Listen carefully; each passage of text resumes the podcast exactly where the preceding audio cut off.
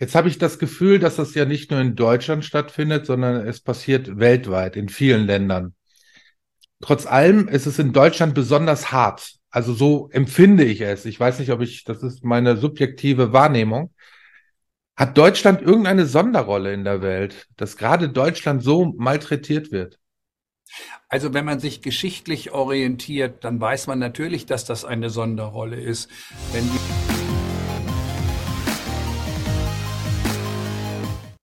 Liebe Zuschauer, einen schönen guten Tag und ganz herzlich willkommen zu einem neuen Videointerview. Mein heutiger Gast ist aus Kanada zugeschaltet und ich begrüße ganz herzlich Andreas Popp. Andreas, herzlich willkommen. Danke, dass ich hier sein darf und herzlich willkommen zurück. Hallo, hallo. Hm. Ja, Andreas, wir haben uns zuletzt getroffen 2014. Da warst du und Eva bei mir und wir haben ein Interview aufgenommen. Wenn ich dir damals 2014 gesagt hätte, was ja sechs Jahre später in Deutschland passiert und was in den Folgejahren passieren würde, Hättest du mir das damals geglaubt oder hättest du gesagt, der Helmut ist ein Vollspinner? Nein, ich hätte nicht gesagt, dass du ein Vollspinner bist, aber ich hätte es auch nicht einfach geglaubt, aber es war durchaus im Rahmen auch meiner Vorstellungsebene, weil ich mich ja schon seit den 80er Jahren beschäftige, auch mit dem Thema der Umverteilung und ich wusste, dass das Geldsystem in irgendeiner Form abgewickelt werden muss in der heutigen Form, der Sack quasi zugemacht werden muss, dieser Umverteilungsarien. Und insofern wusste ich natürlich nicht, in welcher Ebene das geht. Das kann passieren durch ähm, Kriege, durch Pandemien, das ist ja nicht das erste Mal, und äh, das kann aber auch durch äh, Angstbedrohungen vor atomaren Kriegen und so weiter gehen. Also insofern sind da die Möglichkeiten offen. Ich hätte dich nicht für verrückt erklärt, aber ich hätte gesagt, gut, wir können 500 Szenarien alle ziemlicher übler Natur durchnehmen. Keine von denen wird es wahrscheinlich genau werden. Also so ganz überraschend ist es nicht. Mhm. Jetzt lebt ihr schon lange in Kanada. Wie schaut man denn in Kanada auf Deutschland? Äh, ist das ein Thema überhaupt? Spricht man über, überhaupt über Deutschland? Ich habe selbst mal in jüngeren Jahren ein Jahr in Amerika gelebt. Und als ich dort war, da habe ich eigentlich gemerkt, dass in den USA das Land Deutschland genauso bedeutend ist wie äh, Senegal oder die, äh, was auch immer, Simbabwe oder sonst irgendwas, ja? Also ich kann natürlich nicht für Kanada sprechen, weil Kanada ist doppelt so groß wie die Europäische Union. Und da gehört ja Sizilien und Finnland auch mit rein. Das Ganze jetzt mal zwei. Und auf dieser Größenordnung äh, leben 35 Millionen Menschen. 20 Millionen in Großstädten, 15 Millionen quasi auf zweimal EU-Ebene. Da hat man eine Vorstellung von der relativ dünnen Besiedelung, selbst wenn man von einer dichten Besiedelung spricht. Und insofern kann ich natürlich nicht für das gesamte Land sprechen, sondern nur für meinen Part hier oben an der Ostküste in Cape Breton. Wir dürfen nicht vergessen, von uns aus ist der Weg mit dem Flugzeug nach Frankfurt genauso weit wie nach Vancouver. Bloß das eine ist eben halt ein äh, Interkontinentalflug, das zweite dann ein Cityhopper. Aber unterm Strich gesehen äh, kann man deshalb nicht so pauschal sagen. Ja, ich glaube, dass Kanada ähm, eine bestimmte Sichtweise natürlich auf Europa insgesamt hat, aber gar nicht so Deutschland speziell. Und da muss man auch unterscheiden, wie ist das in Deutschland? Wer interessiert sich in Deutschland genau für Kanada? Denn wenn ich gesehen habe, welche Berichte dann gemacht wurden über Kanada und dabei ging es dann um Ottawa, speziell um diese Trucker-Geschichten. Und da wurde dann auch so eine pauschale Arie aufgebaut. Und das hatte mit Kanada relativ wenig zu tun, sondern nur mit einem Part. Und wenn man aus deutscher Mentalität ein solches gigantisches Land versucht zu erfassen, ist es sinnvoll, dort geboren zu sein. Ich bin dort nicht geboren, fühle mich äh, immer noch als Gast hier.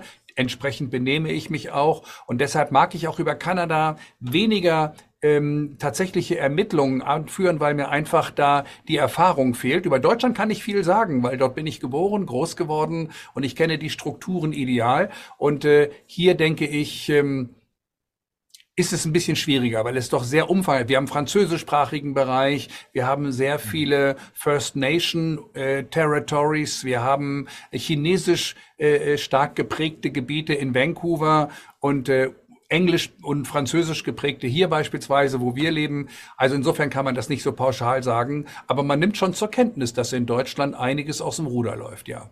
Ja. Ja, ich habe die Frage gestellt, weil man hier oft hört, dass das Ausland die Hände über den Kopf zusammenschlägt hinsichtlich der Energiepolitik der deutschen Regierung. Dass man im Ausland absolut nicht verstehen kann, dass hier die Kernkraftwerke abgestellt werden, wo überall auf der Welt neue gebaut werden und sogar Kohlekraftwerke ja überall auf der Welt in großer Anzahl neu gebaut werden. Mhm. Also ich denke mal, das normale Volk, alle zusammen, wie sie da sind, die machen sich da weniger Gedanken drüber, was dort passiert. Alle, die politisch interessiert sind, machen sich sehr wohl Gedanken darüber. Und eins ist wichtig, jemand, der politisch engagiert ist, der Zusammenhänge versteht, Geopolitik als äh, eins seiner Hobbys sieht. Ich persönlich bin ja auch geopolitisch stark unterwegs, alleine schon durch unseren Telegram-Kanal Eva Hermann offiziell, weil wir ja oft über diese geopolitischen Veränderungen und Verwerfungen sprechen. Das ist ja doch ein sehr mhm. komplexes Thema. Und äh, insofern schlagen natürlich nahezu alle die Hände über den Kopf zusammen. Kann man auch nur, wenn man halbwegs bei gesunden Menschenverstand ist, wenn man sieht, welcher Irrsinn dort gerade getrieben wird in Europa. Warum ist das so? Also glaubst du, dass die deutsche Regierung und unsere Vertreter wie Robert Habeck, Annalena Baerbock, dass die dumm sind, dass das aus Dummheit geschieht? Oder ist da eine Absicht hinter? Viele vermuten ja, dass dieses Land äh, absichtlich deindustrialisiert werden soll und auch damit ruiniert werden soll.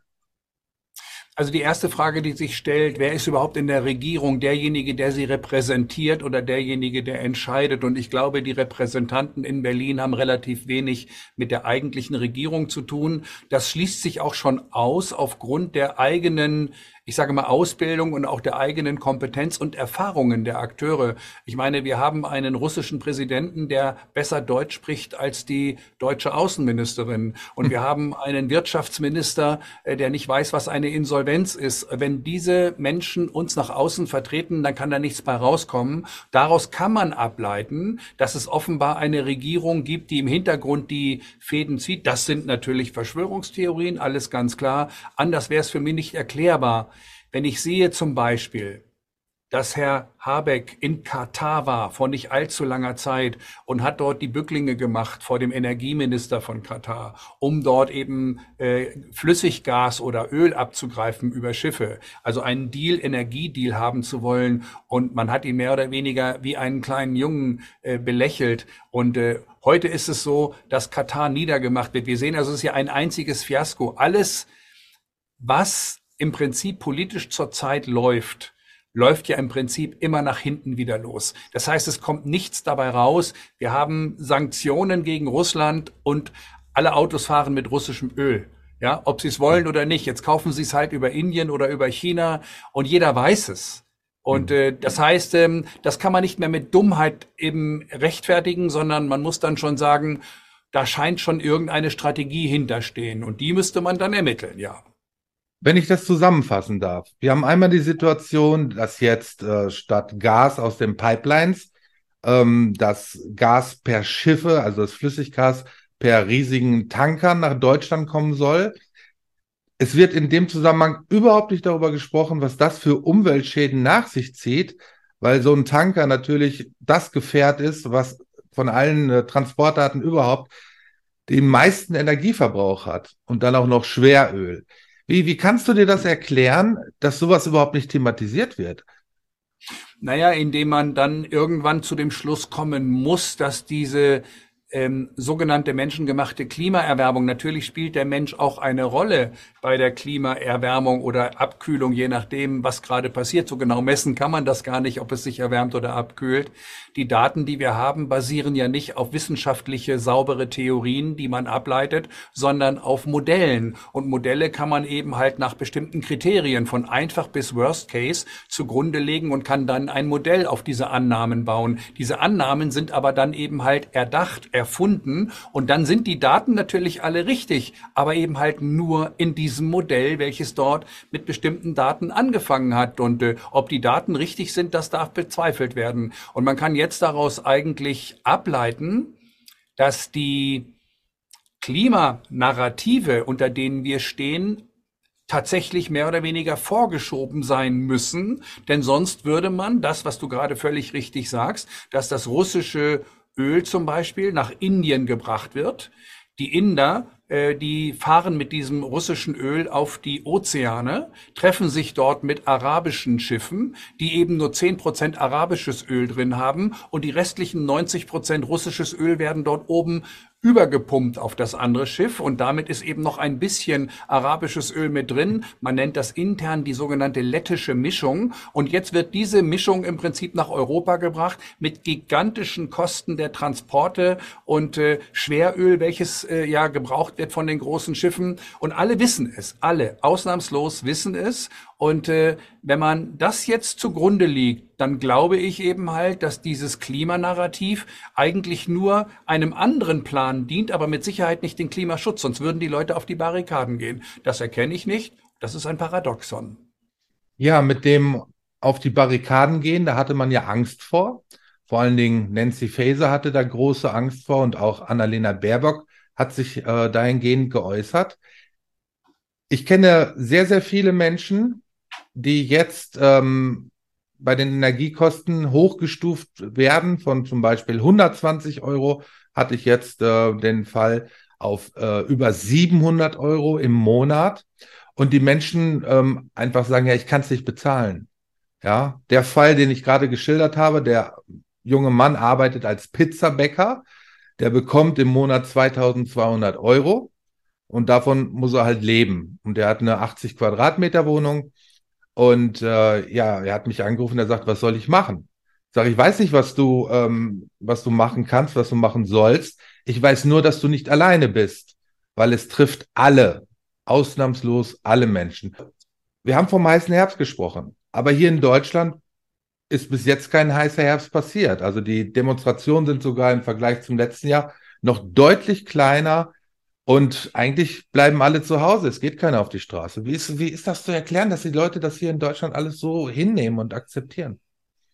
Naja, das ist natürlich eine Resignation und das basiert natürlich auf Jahrzehnte mehr oder weniger Indoktrinierung der Menschen, du bist klein, du bist nichts, Vollkasko-Mentalität, Staatshörigkeit, betreutes Denken, all diese Dinge. Und das hat ja immer ganz gut funktioniert. Und aus dieser Situation heraus hat man die Staatsquote extrem erhöht. Die meisten Menschen haben es sich gemütlich gemacht. Wir haben gerade gesehen, dass zum Beispiel ähm, der Staat, also die Politiker, wieder 7000 neue Beamten mit reinbringen. Eva und ich, wir sprechen sehr oft in unserem Telegram-Kanal immer wieder über genau diese Zusammenhänge, erarbeiten sie stückweise immer mehr, um genau dorthin zu kommen. Und ähm, wir merken natürlich jetzt auch, dass äh, wenn immer mehr vom Staat abhängig sind, das sind ja nicht nur die Beamten, die öffentlich Bediensteten, das sind die Arbeitslosen, das sind Sozialhilfeempfänger, das sind die Sozialeinwanderer, die zum Beispiel stattfinden. Man redet immer von Wirtschaftsasylanten. Erstmal sind es ja keine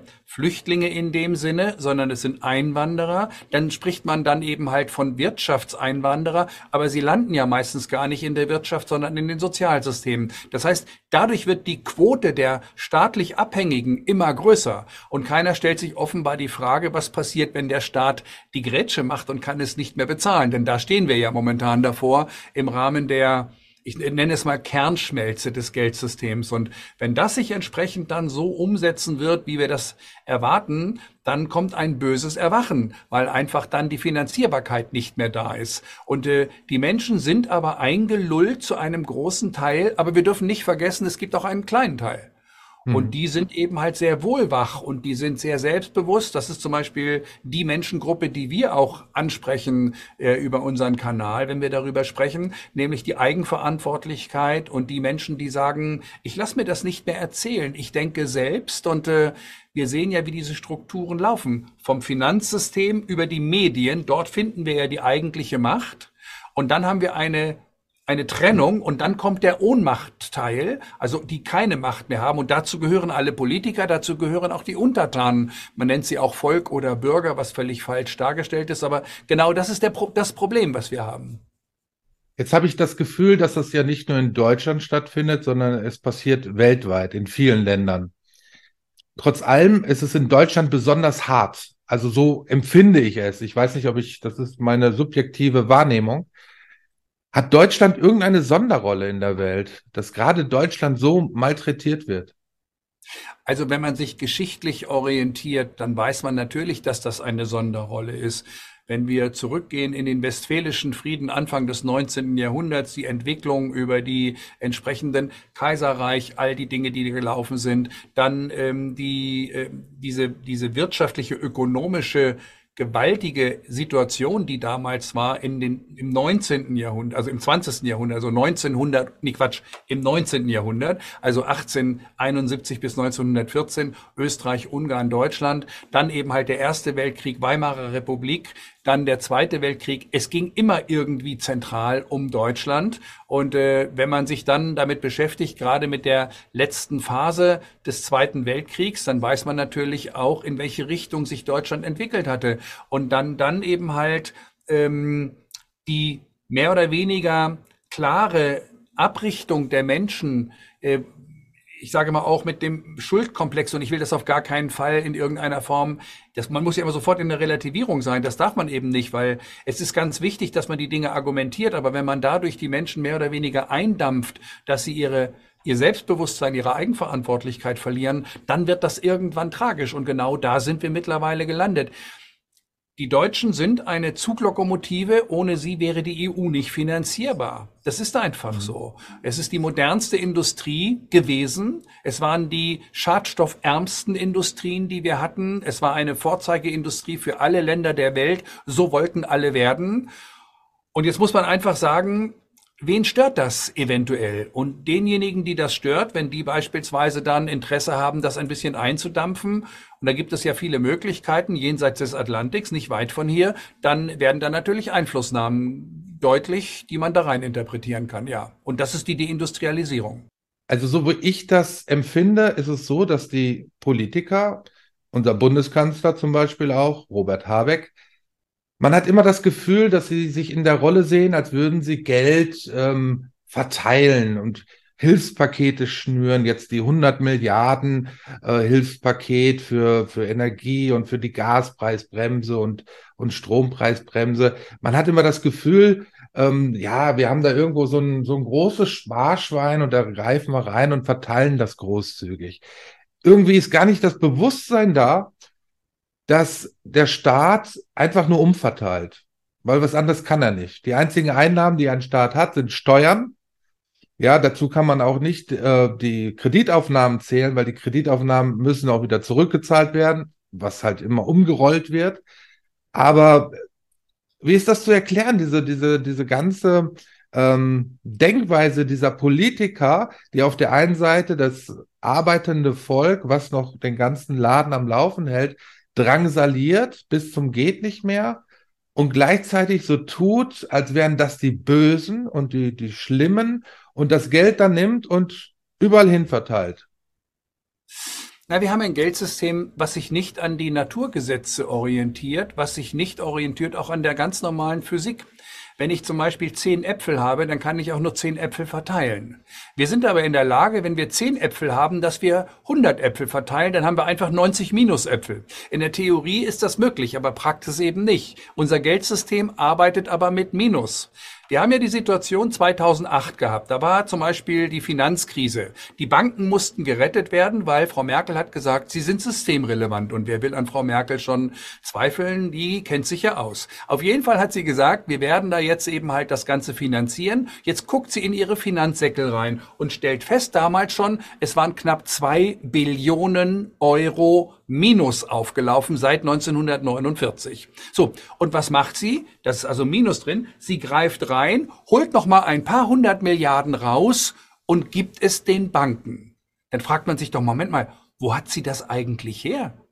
Ja, das ist ja das Hauptproblem. Da ist doch gar nichts drin.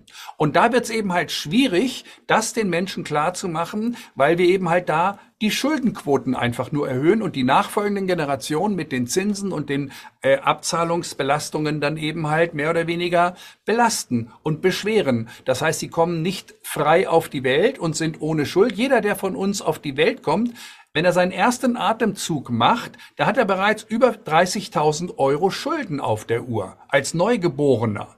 Jetzt frage ich mich, wo diese Finanzschuld herkommt. Jetzt nicht aus seinen eigenen äh, Fehlverhalten, vielleicht im Rahmen einer karmischen Situation, sondern schlicht und ergreifend aufgrund einer verfehlten Politik.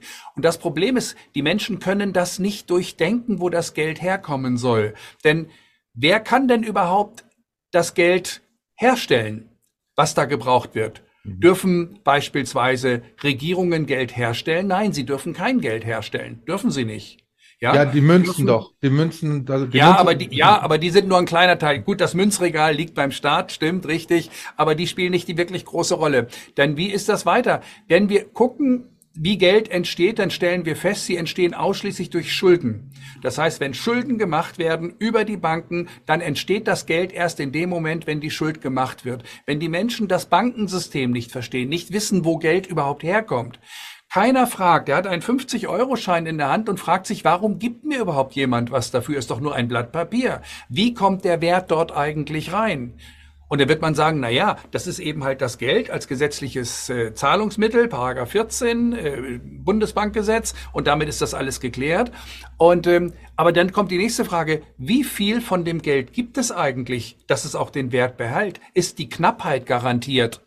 Welche Regeln gelten eigentlich, damit die Knappheit auch nicht aus dem Ruder läuft? Und die Frage ist, halten sich alle daran? Und wenn man diese Fragen stellt, kommt man relativ schnell dahinter, dass es eine reine Harakiri Politik ist, die stattfindet, weil niemand hält sich dran. Und mittlerweile ist der Damm auch gebrochen. Jeder macht irgendwie Schulden und sagt, nach mir die Sintflut. Und sie haben gar nicht gemerkt, sie sind bereits die Sintflut. Die Sintflut sitzt bereits im Kanzleramt. Und genau das ist das Problem. Keiner kommt und sagt, wir müssen jetzt reden, wir haben jetzt endlich ein Krisenszenario zu bewältigen, sondern jeder macht noch irgendwie mit und will noch irgendwie durchkommen.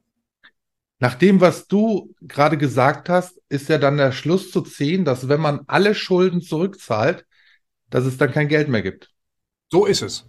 Ganz klar. Alle Bilanzverlängerung, Bilanzverkürzung, wir kennen das ja, aber da werden viele ähm, nicht, nichts mit anfangen können. Ja, natürlich. Geld entsteht durch Schuld und durch die Rückzahlung wird es wieder eliminiert. Ähm, aber ich will gar nicht so weit gehen. Für mich ist eines überhaupt wichtig, dass wir wissen, Geld ist ein Anrechtsschein ja zum Erwerb von Waren und Dienstleistungen. Und jeder, der sich Geld an die Seite legt, also an Sparvermögen sich etwas an die Seite legt. Sparvermögen ist nichts anderes als geronnene Arbeit. Ich lege mir meine Arbeit an die Seite, die ist geronnen und irgendwann möchte ich sie aufgrund meines Alters und meiner Abnutzung wieder nutzen. Das nennt man dann Rentenzeit und dann möchte ich es wieder auflösen. Und wir haben das Problem, dass diese gesamten Renten natürlich jetzt mehr oder weniger bald nicht mehr existieren können. Übrigens auch für die Staatsdiener, die Staatsbeamten. Ich glaube, das haben die noch gar nicht verstanden, dass auch hm. dort eben halt die Pensionen nicht mehr bezahlt werden können. Es gibt nur eine einzige Quelle für Geld, wofür man etwas kaufen kann. Und das ist Wirtschaft.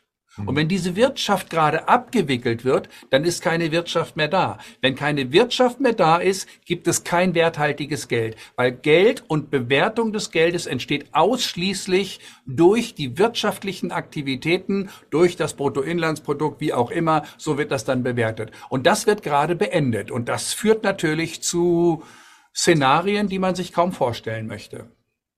Ja, in dem Zusammenhang muss ich kurz erzählen, ich kenne einen verbeamteten Lehrer, also einen Beamten, der jetzt angefangen hat, sich weiterzubilden in einem neuen Beruf. Und ähm, wir haben uns so unterhalten und da sagt er doch tatsächlich zu mir, ja, ich weiß ja nicht, wie äh, lange ich noch Geld vom Staat kriege. Das fand ich sehr bemerkenswert. Da ist er wahrscheinlich schon ein bisschen weiter als die anderen, denn die Staatsquote wird immer mehr erhöht. Das mhm. ist der Punkt. Und wenn die Staatsquote erhöht wird, die Wirtschaft abgebaut wird, dann sind immer mehr Leistungsverteiler, Staatsdiener, verdienen ja kein Geld, sondern sie verteilen Geld, welches die Wirtschaft verdienen muss. Wir haben also Leistungserbringer und Leistungsverteiler. Und die Leistungserbringer ergeben sich aus der Arbeit, aus der Industrie und vor allem aus den Unternehmen. Die meisten Industrien sind keine Unternehmungen mehr. Der Unternehmer, der wirklich unternehmerisch denkt, ist jemand anders als ein Manager, der einem Konzern vorsteht. Das muss man ganz klar sehen. Warum war denn Deutschland eine solche Erfolgsstory nach dem Zweiten Weltkrieg? Weil es Unternehmer gab und der Klein- und der Mittelstand waren die Garanten unserer Wirtschaftsordnung. Und genau die werden als erstes abgewickelt. Und jetzt hat man nur noch ein paar große Konzerne übrig. Dort befinden sich die CEOs. Das sind aber mehr oder weniger Funktionäre eines Systems, die man auch relativ schnell, ich sage mal, von externer Seite einfangen kann. Und die haben kein unternehmerisches Empfinden zu ihrem Unternehmen. Der ist nämlich heute bei BMW und morgen bei der Post mhm. und übermorgen plant er den Flughafen in Berlin, der wohl offenbar nie fertig wird. So. Das bedeutet, ein Unternehmer, der, die Firma heißt Meyer AG und da gibt es einen Herrn Meyer. Ich denke zum Beispiel an den an den äh, großen Werftbesitzer äh, in der Papenburg, ja. Und mhm. der ist Unternehmer geführt. Da ist noch ein Mann und der Mann, der steht hinter seinem Unternehmen und wenn der Laden nicht läuft, dann überlegt er nicht, wie er den Absprung schafft, um in einem anderen Konzern irgendeinen Job zu bekommen, sondern er überlegt, wie er sein Unternehmen, seine Mitarbeiter, seine Belegschaft eventuell vor einem großen Problem retten kann. Das ist das, was den Unternehmer ausmacht, auch menschlich mit den Menschen verbunden sein, mit den Mitarbeitern verbunden sein, sie auch als Freunde zu sehen. Deshalb sind diese großen Strukturen natürlich auch immer tödlich.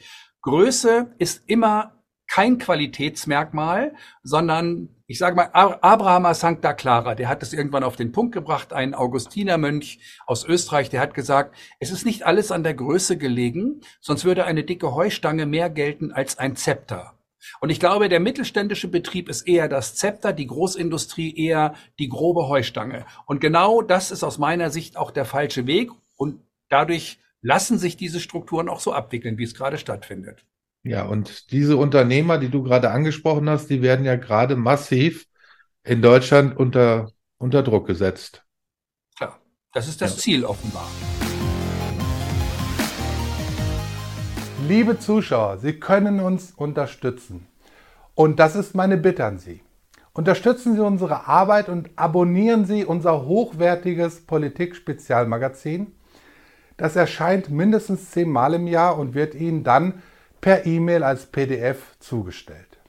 Sie finden alle Infos dazu und Links in der Videobeschreibung. Bitte abonnieren Sie auch diesen Kanal, aktivieren Sie die Glocke, damit Sie in Zukunft kein Video mehr verpassen. Bitte teilen Sie unsere Videos auch, wo es geht und abonnieren Sie unsere anderen Kanäle auf Telegram, Rumble, Odyssey, Twitter und Spotify. Ich danke Ihnen ganz herzlich.